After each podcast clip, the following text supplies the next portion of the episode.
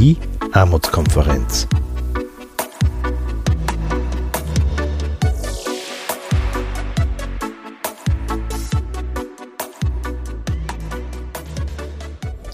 Herzlich willkommen bei einer neuen Folge des Podcasts der Armutskonferenz. Wir bringen heute eine Folge der Sendung Eingeschenkt, die in Wien am Fernsehsender Okto gelaufen ist. Das Thema ist die prekäre Arbeit und Martin Schenk ist hier im Gespräch mit Veronika Born-Mehner.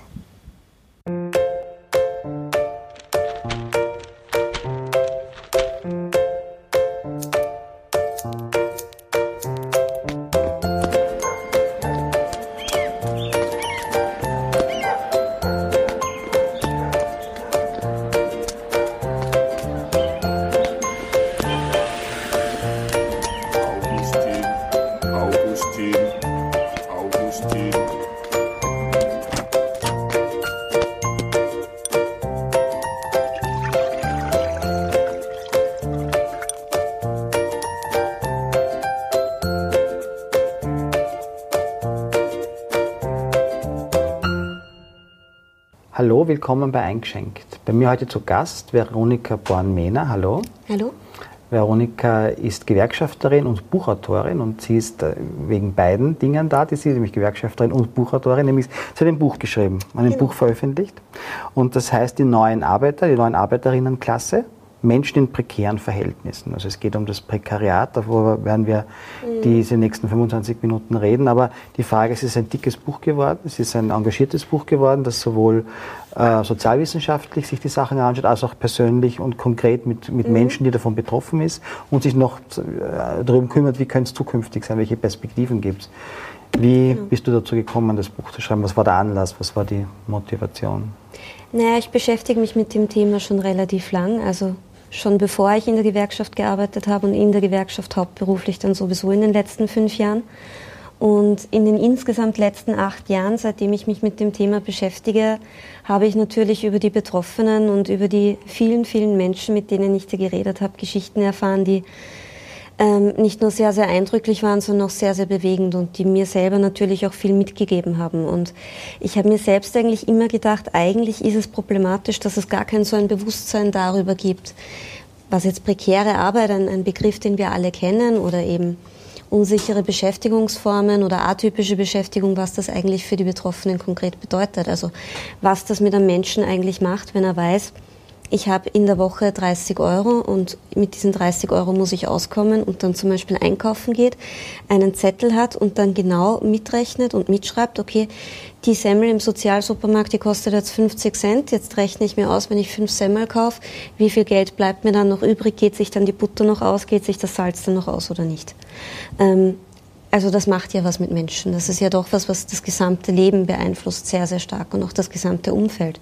Und deswegen war es mir wichtig, einmal zum einen zu erklären, was das arbeitsmarkttechnisch bedeutet, wie die, wie die Rahmenbedingungen sind, aber zum anderen auch ganz konkret, was bedeutet das für die Betroffenen, dass wir wegkommen von dieser abstrakten Debatte, wo es immer heißt, es braucht sichere Arbeitsplätze und Teilzeit ist ein Problem, sondern wirklich ganz konkret, was heißt das und was macht das mit den Menschen? Und vor allem auch, was macht Unsicherheit mit den Menschen, weil ich, die Erfahrung, die ich gemacht habe, ist, dass nicht nur Armut ein Problem ist, sondern dass das noch größere Problem zum Teil sogar wirklich diese Unsicherheit und diese Perspektivenlosigkeit ist. Also dieses nicht zu wissen, wie viel verdiene ich in drei Monaten?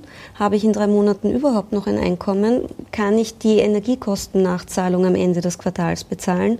Ähm, oder kann ich jetzt überhaupt meine, meine Miete in einem halben Jahr noch bezahlen? Einfach weil es überhaupt keine Sicherheit mehr gibt. Und prekäre Arbeit heißt, die Leute haben einen Job. Also es ist nicht genau, so, dass du jetzt beschrieben hast, würden vielleicht beim ersten Zuhören mal sofort dann an Sozialhilfe oder irgendwas denken, wo Leute sozusagen mhm. auf Jobsuche sind. Aber was du jetzt beschrieben hast, sind Leute, die haben einen Job. Aber genau das sind keine guten Jobs oder keine Jobs, von denen man leben kann. Nein, das sind sogar sehr prestigeträchtige Jobs dabei. Also ähm, das ist immer die Frage, was ist ein guter Job? Also das war mir auch wichtig anhand der Beispiele und anhand der Geschichten, die ich ausgewählt habe.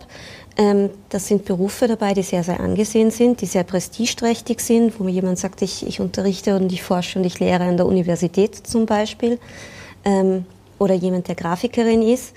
ähm, bis zu Beschäftigten, die halt eher im Niedriglohnsektor tätig sind und die Pakete ausliefern, die Regale in den Supermärkten einschlichten oder im Callcenter arbeiten. Also ich habe wirklich versucht, diese ganze Breite aufzuzeigen, weil das, was sich die letzten Jahre verändert hat und das, was das Wichtige an diesem Phänomen ist, von dem ich glaube, dass es untergeht, ist eben das, dass es kein Randphänomen ist und dass es nicht so ist, dass das jetzt nur in zwei oder in drei Branchen stattfindet, im Sinne von, du hast nichts Gescheites gelernt oder du arbeitest in der Gastro, Deswegen bist du quasi selber schuld, weil da ist das halt so und wenn man da arbeitet, dann hat man halt schlechte Arbeitsbedingungen.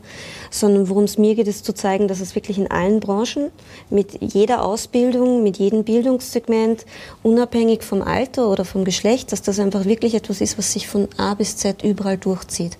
Das aber eben oft nicht gesehen wird, also was noch gar nicht so präsent wird. Und ähm, dementsprechend, ja, die arbeiten alle die haben aber alle unsichere Jobs und die haben alle Jobs, die sehr, sehr schlecht bezahlt sind. Und manche von ihnen sind mehrmals im Jahr arbeitslos. Das liegt aber dann auch nicht daran, dass sie nicht arbeiten oder nicht arbeitswillig sind, sondern weil sie zum Beispiel Leiharbeitskräfte sind, die verliehen werden wie ein Gegenstand oder wie ein Kuli und wenn sie nicht mehr gebraucht werden, dann werden sie wieder zurückgeschickt und rein rechtlich wäre es dann eigentlich so, dass der Arbeitskräfteüberlasser, bei dem sie angestellt sind, sie eigentlich weiter beschäftigen müsste, eigentlich, ähm, aber die werden dann halt zum AMS geschickt. Dann sind sie drei, vier Wochen beim AMS und dann bekommen sie den nächsten Job und dann arbeiten sie Oft wieder. Oft auch beim selben dann wieder, bei derselben? Oft auch beim selben Arbeitgeber. Also interessanterweise ist es ja auch so, und das ist inzwischen schon seit 15 Jahren so, ähm, dass ungefähr 15 Prozent aller Jobs, die neu aufgenommen werden, in Wirklichkeit Jobs sind, die man beim gleichen Arbeitgeber wieder aufnimmt. Ähm, das heißt, es ist ein, ein, ein steigendes Phänomen. 2017 waren sogar 38 Prozent aller Beschäftigungsverhältnisse, die neu aufgenommen worden sind, dass man bei einem Arbeitgeber arbeitet, dass es gerade weniger Aufträge gibt. Der Arbeitgeber sagt, jetzt muss ich dich zwischendurch mal beim AMS parken und dann innerhalb von kürzester Zeit, ähm, meistens sogar innerhalb von einem Monat, wieder angestellt wird. Das hört sich jetzt vielleicht nicht so dramatisch an, aber das kostet das AMS 500 Millionen Euro pro Jahr, sagt das WIFO um den Dreh herum. Ich meine, das, das zahlen wir. Ähm, und zum anderen ist es so, dass für die Beschäftigten das natürlich bedeutet, dass sie massive Lohneinbußen haben, weil in der Zeit, in der sie Arbeitslosengeld bekommen, verdienen sie natürlich viel, viel weniger. Ähm, und zum anderen, dass es auch zeigt, dass das langwirkend gesehen. Also selbst dann, wenn sie danach den Job wechseln und dann in einem anderen Job sind, zeigt sich, dass die insgesamt im Jahr 72 Tage länger arbeitslos sind als stabil Beschäftigte. Das heißt, das ist quasi was, wenn man, wenn man da auch mal drinnen ist, in diesem Prekariat, sagen wir jetzt einmal, oder in, in diesen miesen, instabilen Jobs, dann kommt man da auch wirklich nur noch ganz schwer wieder raus. Und das zieht sich dann durch bis zur Pension. Und die Pension ist dann in der Regel mehr ein, ein, Taschengeld als etwas, wovon man tatsächlich leben kann. Und das sind dann halt in der Regel auch genau diejenigen, die in der Altersarmut landen. Das ist interessant, weil ja sozusagen die, die, was man öffentlich liest und jetzt haben wir auch die mhm. Propaganda, mhm. weil es dann Propaganda ist, weil es sozialwissenschaftlich empirisch nicht stimmt, ja. dass ja gesagt wird, dass das eigentlich Jobs sind, ein Sprungbrett. Also diese, diese, genau. gesagt, diese billigen, prekären Jobs macht man halt ein paar Monate, ein paar Jahre, um dann wieder Fuß zu fassen, um dann wieder aufzusteigen mhm. in den in den sogenannten besseren Arbeitsmarkt. Aber das ist ja. offensichtlich äh, in Wirklichkeit nicht so. Das stimmt nicht. Also das ist einfach eine Tatsache, dass es nicht stimmt. Das sieht man anhand der Daten, wenn man sich die Beschäftigungsdauer der Menschen anschaut. Das sieht man aber auch daran, dass es zum Beispiel Leiharbeitskräfte gibt, die sogar bei ein und dem gleichen Unternehmen seit 22 Jahren zum Beispiel überlassen werden kenne ich einige. Also ist jetzt nicht die Ausnahme. Gerade im Angestelltenbereich ist es so, dass das oft wirklich über Jahrzehnte zum Teil geht, aber halt immer mit mehreren Phasen der Arbeitslosigkeit, mehrmals pro Jahr. Das heißt, die sind durchschnittlich ungefähr zwei bis drei Monate pro Jahr arbeitslos, aber werden immer wieder von dem gleichen Arbeitgeber beschäftigt. Wie groß ist dieser Bereich? Gibt es da, gibt's da eine Zahl? Man sagt, wenn ich jetzt sage prekär, okay, prekäre. Verhältnisse. Wie viel Prozent des Arbeitsmarkts kann man das beschreiben? Es ist leider sogar ein Drittel. Also es ist natürlich abhängig vom Geschlecht, aber jetzt, wenn man sich das Ganze unabhängig vom Geschlecht anschaut und unabhängig vom Alter anschaut, dann ist es ungefähr ein Drittel. Wenn man sich nach dem Alter anschaut, dann sieht man, dass es bei den unter 25-Jährigen sind sogar 69 Prozent. Also da sind es mehr als zwei Drittel.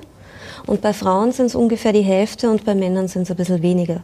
Deswegen so jetzt übers Alter und übers Geschlecht drüber ein Drittel von allen Erwerbstätigen in Österreich. Also es ist wirklich, ich sage kein Randphänomen, weil ein Drittel ist eine große Gruppe. Und bei den Jungen und bei den Frauen sogar die Mehrheit.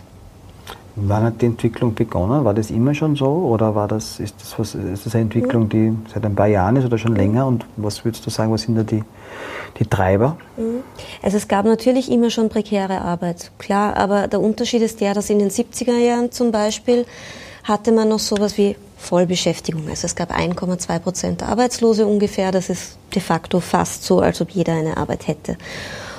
Und das heißt, in den 70ern ist quasi auch so dieses Normalarbeitsverhältnis, wie wir es heute nennen, also das unbefristete Vollzeitarbeitsverhältnis geboren und breit geworden und hat sich quasi ebenso zur Normalität entwickelt. Und dieses Normalarbeitsverhältnis wird jetzt immer mehr zur Ausnahme. Und ganz rapide hat sich das verändert ähm, seit 2008. Also es hat so insgesamt schon in den 90er Jahren schleichend langsam begonnen. Und dann ab 2008, im Laufe der Finanzkrise, die dann auch eine Wirtschaftskrise wurde, gab es einen Peak. Und da hat sich das dann ganz stark verändert. Also da hat sich quasi nochmal richtig ausgewachsen sozusagen. Und seit 2008 ist es so, dass ähm, quasi von allen Beschäftigungsverhältnissen, die seit 2008 neu entstanden sind, also die quasi mehr geworden sind, sind ausschließlich im Bereich der atypischen Beschäftigung und der Teilzeit entstanden. Aber seit 2008 sind quasi keine zusätzlichen, keine neuen Vollzeitarbeitsverhältnisse und keine unbefristeten, sicheren Jobs mehr dazugekommen, sondern halt nur noch diese atypischen Jobs. Das heißt, es sind zwar jetzt viel mehr Menschen in Beschäftigung als 2008, aber eben halt ausschließlich in diesem instabilen, schlecht bezahlten Segment. Und das führt eben dazu, dass inzwischen ein Drittel aller Erwerbstätigen sind. Und das hat natürlich riesige Konsequenzen, wenn man sich vorstellen muss, was das bedeutet, wenn ein Drittel der Menschen, die arbeiten gehen, mit ihrem Einkommen nicht mehr auskommen. Also das macht ja was mit Menschen. Und das stimmt dann halt auch nicht mehr, wie es so schön heißt, von wegen Leistung muss sich lohnen und gearbeiten und lern was Gescheites, dann wird was aus dir. Und auch dieses Versprechen vom sozialen Aufstieg im Sinne von, du machst eine gute Ausbildung, du strengst dich an, du bist tüchtig, du bist fleißig, du arbeitest und dann geht's dir gut. Dieses Versprechen hält halt nicht mehr. Mhm. Also das ist eben noch ein Mythos, ähm, an den wir glauben aber inzwischen ist es halt leider nicht mehr so. Und das hat riesige Konsequenzen. Das macht zum einen was mit den Menschen, das macht aber auch was mit den Familien. Also ich habe zum Teil auch mit den, mit den Kindern und mit den Ehepartnerinnen ähm, der jeweiligen Betroffenen gesprochen. Und da ist es zum Beispiel so, dass, dass auch wirklich die Familienmitglieder ganz massiv darunter leiden. Also gerade zum Beispiel bei dem, dem, mit dem Leiharbeiter, mit dem ich mich unterhalten habe, ähm, der ist Schichtarbeiter in, in so einem klassischen Industriesegment, ähm, ist ein Schweißer, ist sehr, sehr hoch ausgebildet, hat jede Menge Zusatzausbildungen, ähm, ist darauf spezialisiert, Turbinen zu schleifen. Also das ist jetzt für, für Menschen, die sich da nicht so gut auskennen, wirklich eine, eine gut ausgebildete Fachkraft. Also genau das, wovon es immer heißt, Fachkräftemangel, genau diese Menschen suchen wir. Genauso einer ist das.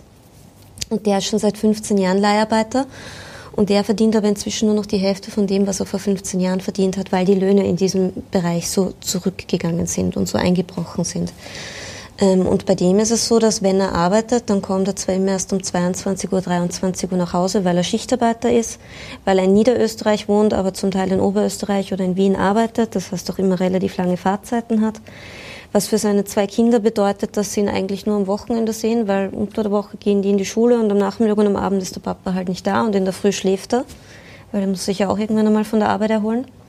Aber trotzdem ist es so, dass die Kinder massiv darunter leiden in den Phasen, wo der Vater arbeitslos ist. Und das ist zum Beispiel immer um die Weihnachtszeit, wenn der Betriebsurlaub stattfindet, oder im März und im April, weil da im industriellen Bereich meistens die Auftragslage ein bisschen zurückgeht und deswegen im Industriebereich halt in diesen zwei Monaten Beschäftigte abgebaut werden, ähm, wie man so schön sagt. Und trotzdem ist es so, obwohl quasi das die Zeiten sind, wo die Kinder ihren Vater sehen, dass sie trotzdem so drunter leiden, weil sie einfach sehen, wie schlecht es den Eltern geht, weil die Eltern halt auch psychisch massiv darunter leiden. In dem Fall ist es halt so, dass der Vater sich wirklich dafür schämt, weil er das Gefühl hat, dass er etwas falsch macht.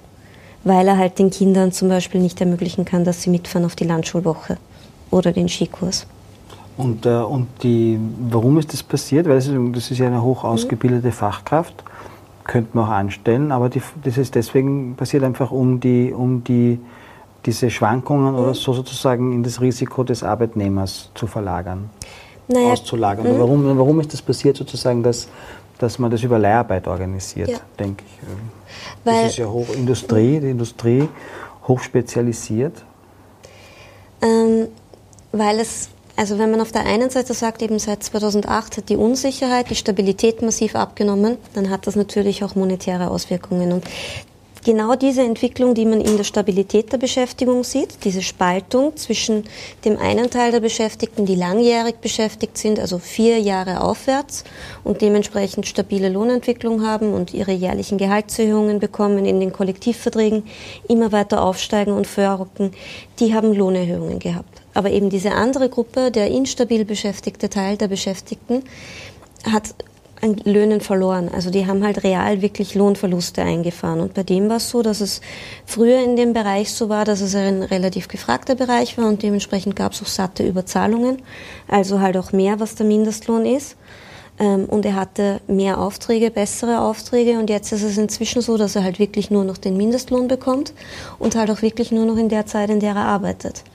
Und nachdem die Phasen, in denen er nicht arbeitet, kontinuierlich länger werden, muss er mit dem Geld, das er verdient, währenddem er arbeitet, halt natürlich auch die anderen Phasen überbrücken.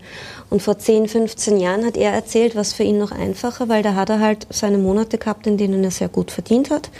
Dann hat er sich halt am Monatsende ein paar hundert Euro auf die Seite gelegt für die Phasen, in denen er weniger Aufträge hatte oder in denen er arbeitslos war. Nur jetzt inzwischen ist es so, dass er jetzt nur noch den Mindestlohn bekommt und quasi jetzt in den Phasen, in denen er arbeitet, fast alles ausgeben muss, was er verdient und dementsprechend die Phasen der Arbeitslosigkeit nicht mehr überbrücken kann und das Geld dann einfach nicht mehr reicht. Und das, da kann man verstehen, was du gesagt hast, diese, diese Frage der Unsicherheit, aber auch die, die Wut und den Zorn, das Gefühl zu haben, ich arbeite den ganzen Tag, dann bleibt nichts über. Und, äh, und nicht zu wissen, wo man den Zorn und die Wut hinlenken soll. Wer, wer ist sozusagen verantwortlich dafür, Ja. oder? Sind die eigentlich gewerkschaftlich organisiert? Leiharbeit, ist das möglich oder ist das Ja, ja, das, schon? ist, das ist schon, natürlich möglich. Weil wahrscheinlich schwieriger, sich auch zu organisieren, wenn ich prekär Genau. angestellt bin, stelle ich mir vor. Nein, es ist natürlich viel schwieriger, weil ähm, nichts, also es ist für eine Gewerkschaft noch relativ einfach, in einen, einen Betrieb zu gehen, wo alle Beschäftigten zur gleichen Zeit am gleichen Ort sind und man sie erreichen kann. Ähm, was für uns eine Herausforderung ist und was das Ganze schwieriger macht, und da geht es nicht nur um Leiharbeit, sondern geht es generell um, um atypische Beschäftigung oder auch so um Arbeitsmarktentwicklungen, was mache ich, wenn ich die Beschäftigten nicht mehr am gleichen Ort habe. Und das ist was damit spielen Arbeitgeber. Also ähm, es gibt zum Beispiel durchaus auch Betriebe, die ähm, in neuen Berufssegmenten tätig sind, wo zum Beispiel bewusst darauf geachtet wird, dass die Beschäftigten, die auf der Straße auf Fahrrädern zum Beispiel unterwegs sind, keinen gemeinsamen Arbeitsplatz haben. Also keinen gemeinsamen Dass Aufenthaltsraum. es keine Küche gibt oder keinen Arbeitsraum. Oder Es gibt keinen, keinen Aufenthaltsraum, keine Küche, keinen Arbeitsraum, kein gar nichts.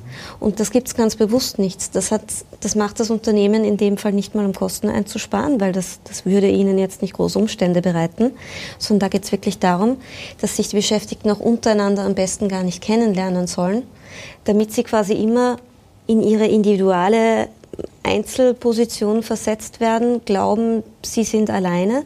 Es ist ein Einzelschicksal, es geht nur ihnen so und gar nicht die Möglichkeit haben, sich mit anderen zu solidarisieren. Also da geht es jetzt nicht nur darum, dass es quasi schwierig ist, die über Betriebsratskörperschaften zu erreichen, sondern es geht noch einen Schritt weiter. Die können sich nicht einmal gegenseitig kennenlernen und sich miteinander vernetzen.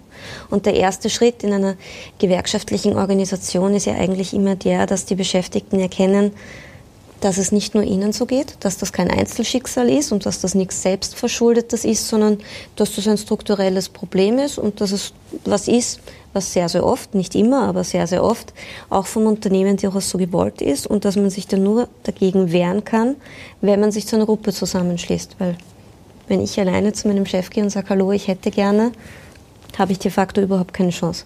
Wenn das die gesamte Belegschaft gemeinsam macht, dann ist es natürlich was anderes. Eine ähnliche Geschichte, sozusagen auch, auch wo es Leute nicht individuell sind, sehr, sozusagen ihre, ihren Job machen von die Paketzusteller, die du beschrieben hast. Wie läuft diese, wie läuft es da in der Branche? Wie ist das, sind da die Arbeitsverhältnisse? Also in der Branche war es zum Beispiel so, dass ich mit dem Erschan geredet habe und der Erschan ähm, fährt Pakete aus und trägt dabei eine gelbe Postjacke mit einem Posthorn drauf und auch so ein Poloshirt von der Post und man würde meinen, er ist ein Postler und gerade über Postler kennen wir alle noch diese alten Klischees, die faulen Beamten und so. Beim Erschan ist es aber de facto so, dass er ein Ein-Personen-Unternehmer ist ähm, und für ein Subunternehmen tätig ist, der wiederum das wiederum die Logistik für die Post übernimmt. Konkret bedeutet das, dass der Erschan um vier in der Früh in Schwächert in einer Lagerhalle steht vom Paketband die richtigen Pakete für sich runterholt. Also er hat Nummern und anhand dieser Nummern sortiert er sich die Pakete aus, wie beim Gepäckband am Flughafen. Das macht er ungefähr anderthalb Stunden lang. In dieser Zeit wird er nicht bezahlt. Ähm, dann räumt er die Pakete mit körperlicher Kraft, also nur mit seiner Muskelkraft, in seinen Wagen. Das hört sich jetzt vielleicht nicht so wild an, aber das sind bis zu 700 Kilo pro Tag die er da nur mit der Körperkraft transportiert. Und dann fährt er von ungefähr 6 Uhr morgens bis 16 Uhr am Nachmittag durch in dem Fall Wien und fährt die Straßen ab und liefert die Pakete aus. Und nachdem er aber ein Ein-Personen-Unternehmer ist, offiziell, ist es eben so, dass er nicht nach seiner Arbeitszeit bezahlt wird, sondern er wird nur danach bezahlt, wie viele Pakete er tatsächlich zustellt. Das heißt, für jedes Paket, das er zustellt, erhält er 40 Cent. 150 Pakete pro Tag muss er ausliefern. Das macht ungefähr 75 bis 80 Euro Lohn pro Tag. In der Theorie. In der Praxis ist es aber leider so, dass er zusätzlich noch Strafzahlungen zu zahlen hat, wenn er zum Beispiel ein EMS-Paket nicht pünktlich zustellt oder wenn er seine Postjacke nicht trägt und dann noch einmal Strafzahlungen kassieren kann von 10 bis 50 Euro pro Tag. Und wenn er zum Beispiel eine EMS-Sendung nicht pünktlich zustellt, dann zahlt er 50 Euro Strafe von den 75 Euro, die er für seinen 12-Stunden-Tag verdient hat und geht dann nach einem 12-Stunden-Tag mit 25 Euro nach Hause. Und der Erschen arbeitet sechs Tage die Woche, weil er auch am Samstag den halben Tag Pakete ausliefern muss. Ähm, verdient am Samstag und am Montag allerdings weniger, weil es da weniger Pakete zum Zustellen gibt. Das heißt, er verdient nur den halben Lohn. Das ist nicht, das, nicht den Wochenendzuschlag, sondern das Gegenteil, den Wochenend. Es ist das Gegenteil. Also er hat am Wochenende de facto genauso viel Arbeit, ähm, weil die Route ja die gleiche ist, nur die Pakete sind die Hälfte, deswegen verdient er nur halb so viel. Und insgesamt verdient der er schon für seine 60-Stunden-Woche und körperlich wirklich schwer anstrengende Arbeit wenn er Glück hat, um die 1200 Euro im Monat, wenn er Pech hat, ungefähr 900 Euro im Monat. Und wahrscheinlich wird es ähnlich mit diesen Zeitungszustellern sein, weil das denke ich mir immer, wo genau. die, wie wieder die, die Arbeitsverhältnisse sind. Ja, weil wo wir froh sind, dass wir früh in der Früh die Zeitung haben, aber wer das ja. sozusagen heimlich oder gebracht hat, ist unsichtbar. Genau. Und viel von dem sehen wir halt gar nicht, was da passiert. Das ist ein, ein anderes Segment, ist zum Beispiel auch der Lieferbereich, wo ich mit zwei Betroffenen gesprochen habe, die stellen für einen große Lebensmittelkette die Lebensmittel zu, weil inzwischen machen das ja alle Supermärkte mhm. und Lebensmittelbetriebe Kann man auch. Internet bestellen und dann kriegt man. Genau, und das ist für Konsumentinnen natürlich total praktisch, weil ich suche mir aus, ob zwischen 9 und 12 und 12 und 15 Uhr oder 17 und 19 Uhr meine Lieferung kommt. Und meistens bestellt man dann auch Dinge, die eher schwer sind, Katzenfutter, Getränke, mhm. also alles, was man selber dann halt auch nicht unbedingt die, Schleppe hoch, äh, die Treppe hochschleppen will. Ähm, und auch bei denen ist es so, dass die das halt alles mit ihrer eigenen Kraft transportieren müssen und halt dafür wirklich unter lausigen Bedingungen arbeiten müssen und ein Einkommen haben, das sich so um die Armutsgrenze herum bewegt. Das, was du am Anfang auch angesprochen hast, ist, dass es, jetzt haben wir gesprochen über Leute, die sozusagen, jetzt sage ich mal in mhm. Anführungszeichen ganz unten sozusagen vom, von, den, von den Arbeitsbereichen arbeiten, mhm. aber es genauso ist es sozusagen von, jetzt sage ich mal, angesehenen und Anführungszeichen genau. mit höheren Status äh, ausgezeichneten, sagen wir es mal so, genau. Jobs wie eben an der Universität, an der Uni, das Uni-Prekariat, Forschung, Forschung genau. Grafikerinnen und so. Die Frage war ja immer, wie, wie könnte man, es ist ja interessant, dass sozusagen ein Phänomen über die sozialen Schichten hinweggeht, mhm. wie man es schafft, sozusagen da zusammenzuhalten und zu sagen, okay, das trifft ja sozusagen arm wie reich oder wie Mittelschichten, wie ärmere. Mhm. Äh, und trotzdem ist es so schwierig, dass man zusammenhält. Mhm. Deswegen habe ich das Buch die neue Arbeiterinnenklasse genannt. Also das Arbeiterklasse, das ist so ein, ein, geflügeltes Wort, so eine Begrifflichkeit, die wir alle kennen. Ich habe den Begriff jetzt weniger aus einer marxistischen Perspektive herausgewählt, sondern eher darum, weil es mir eben darum ging, aufzuzeigen, zum einen, das sind keine Einzelschicksale, zum anderen, das ist nichts, was ich individuell selbst verschuldet habe, weil ohne dass ich jetzt Angst schüren möchte, ist es halt de facto leider so, dass uns das allen passieren kann. Also gerade Arbeitslosigkeit ist einfach was, das kann man selber bis zum gewissen Grad gar nicht beeinflussen.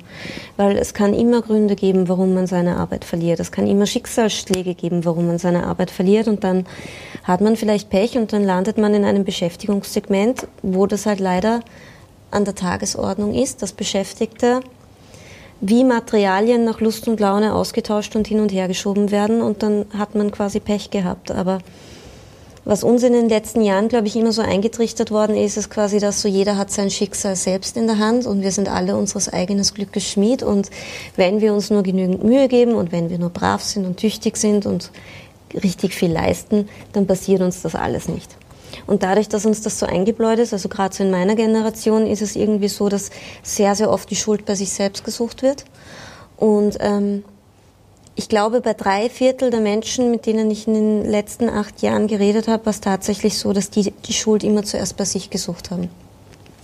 Also immer zuerst gedacht haben, ich mache was falsch, ich, ich stelle mich nicht richtig an, ich verhandle nicht richtig, ich habe die falsche Ausbildung gemacht, ich, ich sollte mich eigentlich woanders bewerben oder ja, ich, ich mache weniger Überstunden als der Kollege oder die Kollegin oder wäre ich jetzt nicht schwanger geworden, dann wäre ich eventuell doch noch irgendwie in die unbefristete Beschäftigung kommen und dann wäre mein Vertrag vielleicht verlängert worden. Also wirklich so diese absurden Fragen. Also ich glaube, der, der Beginn muss immer der sein, und das ist was, worüber wir reden müssen und was auch wirklich in der Breite ankommen muss. Das hört sich jetzt vielleicht trivial an, aber ich glaube wirklich, dass das quasi der, der Kern einmal ist.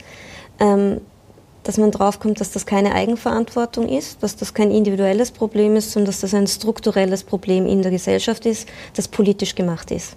Das ist eine bewusste politische Entscheidung, wie der Arbeitsmarkt gestaltet wird oder nicht gestaltet wird. Ob ein Arbeitsmarkt reguliert wird oder ob man sagt, der Markt regelt das schon für sich alleine. Und nein, das tut er halt nicht. Ähm, und dementsprechend ist das eine politische Verantwortung und ein strukturelles Problem. Und das Wichtigste wäre einmal, dass die Beschäftigten wieder draufkommen, man kann nur dann was machen, wenn man das Problem als etwas erkennt, was es ist, nämlich als etwas, was gemacht ist, aber nicht von einem selbst, sondern was ein strukturelles Problem ist. Und nur wenn man sich in der Gruppe zusammenschließt und nur wenn man für sich selber wieder bemerkt, das Problem bin eigentlich nicht ich, sondern das Problem ist, wie da mit uns umgegangen wird und wie ich behandelt werde, nur dann kann man de facto ansetzen. Also das ist quasi mal so der oberste Punkt, um, um den es geht. Mhm, das stimmt und noch die Debatte jetzt, die wir führen, über die, mhm. die, nicht die wir führen, sondern die geführt wird über die Abschaffung oder die Beschneidung der Notstandshilfe und genau. die Kürzung im Arbeitslosenbereich, die Kürzung der Mindestsicherung, ist ja alles, was eigentlich den Druck genau. und die Unsicherheit in, diese, in dieses Drittel und in die unteren Mittelschichten, sagen wir es mal so, ja weiter erhöht, weil genau. die Leute eigentlich ins Bodenlose stürzen können, wenn Absolut. diese Sicherung nicht mehr ist. Das ist ja ganz bewusst gemacht und da geht es ja, also bei dem, was, was wir jetzt an Debatten haben, ist ja die Hauptproblematik die, es geht ja nicht nur darum, dass Arbeitslose quasi bestraft werden dafür, dass sie arbeitslos sind, indem man ihnen die Leistungen kürzt und in denen man ihnen ein schlechtes Gefühl gibt und sie unter Druck setzt und ihnen einen unerträglichen Zustand eh noch einmal schlimmer macht, sondern es geht zusätzlich noch darum, dass ja gleichzeitig Dinge wie der Berufsschutz Berufsschutz bedeutet, wenn ich Hausnummer, ich habe Betriebswirtschaft studiert, dass ich dann nicht zwei Wochen, wenn ich arbeitslos bin, zwei Wochen später im Handel an der Kasse sitzen muss, weil ich halt eine Berufsausbildung habe, die mich quasi in einem anderen Segment sieht. Zum einen und zum anderen natürlich auch die Zumutbarkeitsbestimmungen. Das heißt, man wird auf der einen Seite dazu gezwungen, jeden Job anzunehmen und auf der anderen Seite ist es gleichzeitig so gemacht, dass die Jobs schlechter bezahlt werden, aber eben auch die Leistungen, die soziale Absicherung in der Arbeitslosigkeit beschnitten werden, dass es quasi insgesamt so ist, dass die Situation für die Menschen immer schlechter wird. Und gearbeitet wird da halt vor allem mit Druck und mit Angst damit man quasi in, in so einer schwachen Position ist, dass man sich seine eigene Situation gar nicht mehr verbessern kann. Wir lassen uns das nicht gefallen und wir schauen genau. hin, schauen genau hin. Deswegen gibt es ja auch sozusagen unsere Sendung und das Gespräch. Und es gibt dazu auch dieses Buch, das heißt Die neue Arbeiterinnenklasse, Untertitel Menschen in prekären Verhältnissen. Ähm, da gilt es reinzuschauen. Wenn Sie mehr wissen wollen äh, und noch ein bisschen genaueres äh, sehen und lesen wollen, als das, was wir jetzt äh, hier angeschnitten haben. Ich danke dir fürs Kommen und fürs Gespräch, Veronika. Danke für die Einladung. Und ich bedanke mich bei Ihnen, dass Sie dabei waren, dass Sie uns zugehört haben, mitgedacht haben und freue mich, wenn Sie beim nächsten Mal bei Eingeschenkt wieder dabei sind und sage jetzt Ciao und auf Wiedersehen.